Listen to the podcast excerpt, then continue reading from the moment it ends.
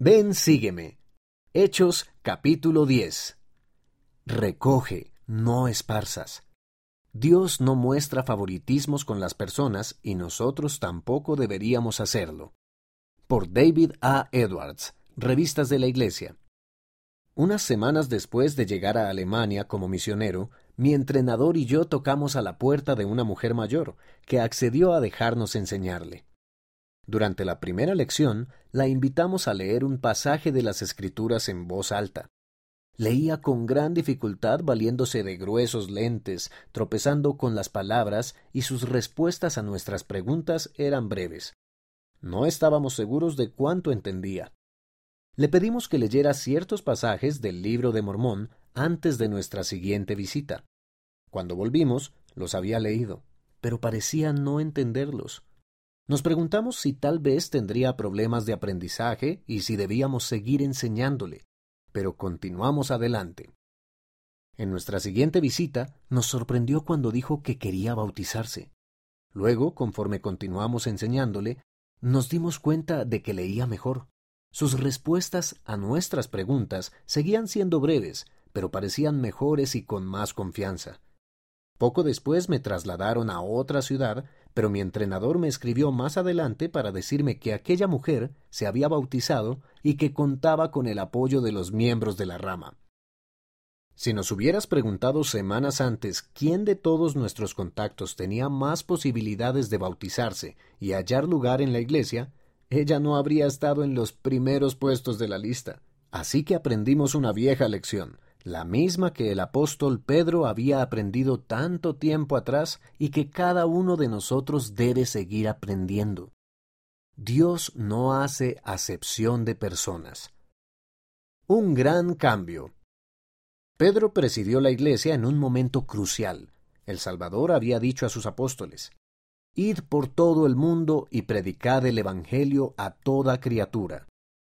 Pero hasta ese entonces solo habían estado predicando y bautizando entre los judíos. Entonces ocurrieron varias cosas notables. Un centurión romano llamado Cornelio, un gentil, alguien que no era judío, un soldado que vestía el mismo uniforme que los que habían crucificado a Jesucristo, vio un ángel en una visión. El ángel le dijo a Cornelio que mandara llamar a un hombre llamado Pedro para que le enseñara. Poco después, Pedro tuvo una visión en la que vio alimentos prohibidos por la ley judía, pero se le dijo que los comiera porque Dios los había limpiado. Justo después de que Pedro vio la visión, llegaron los siervos de Cornelio y le pidieron que fuera con ellos. El Espíritu indicó a Pedro que fuera. Después de conocer a Cornelio y ver cuán bueno y fiel era, Pedro supo el significado de la visión. El Evangelio también debía llevarse a los gentiles como Cornelio.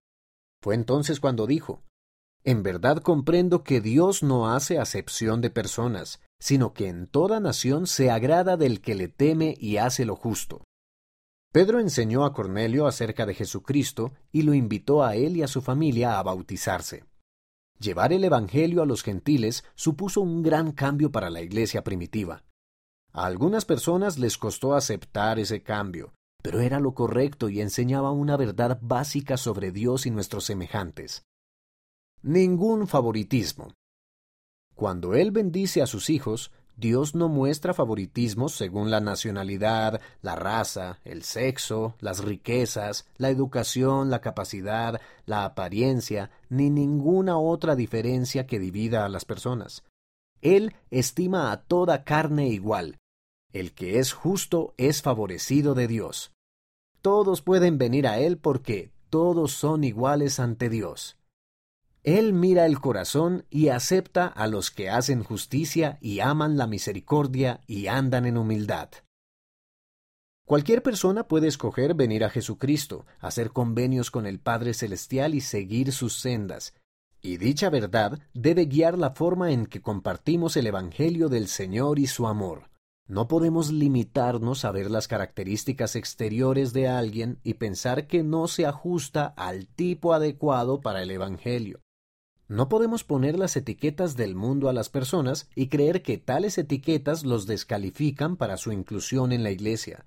No podemos decidir no servir a alguien simplemente porque tenga opiniones políticas, pasatiempos o gustos diferentes de los nuestros. Dios no ve a las personas como un conjunto de etiquetas que representan a diversos grupos o atributos. Él ve a la persona individualmente, a su hijo o su hija, y así es como nosotros debemos ver a cada persona, como alguien único con la misma oportunidad y capacidad de venir a Dios. Sé un recogedor.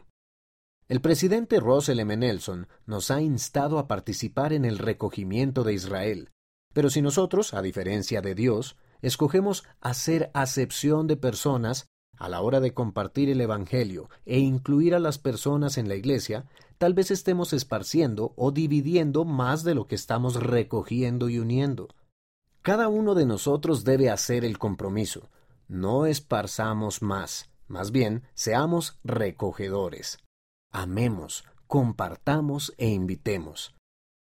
Mi compañero y yo no estábamos seguros de que la mujer a la que enseñábamos en Alemania fuera a bautizarse.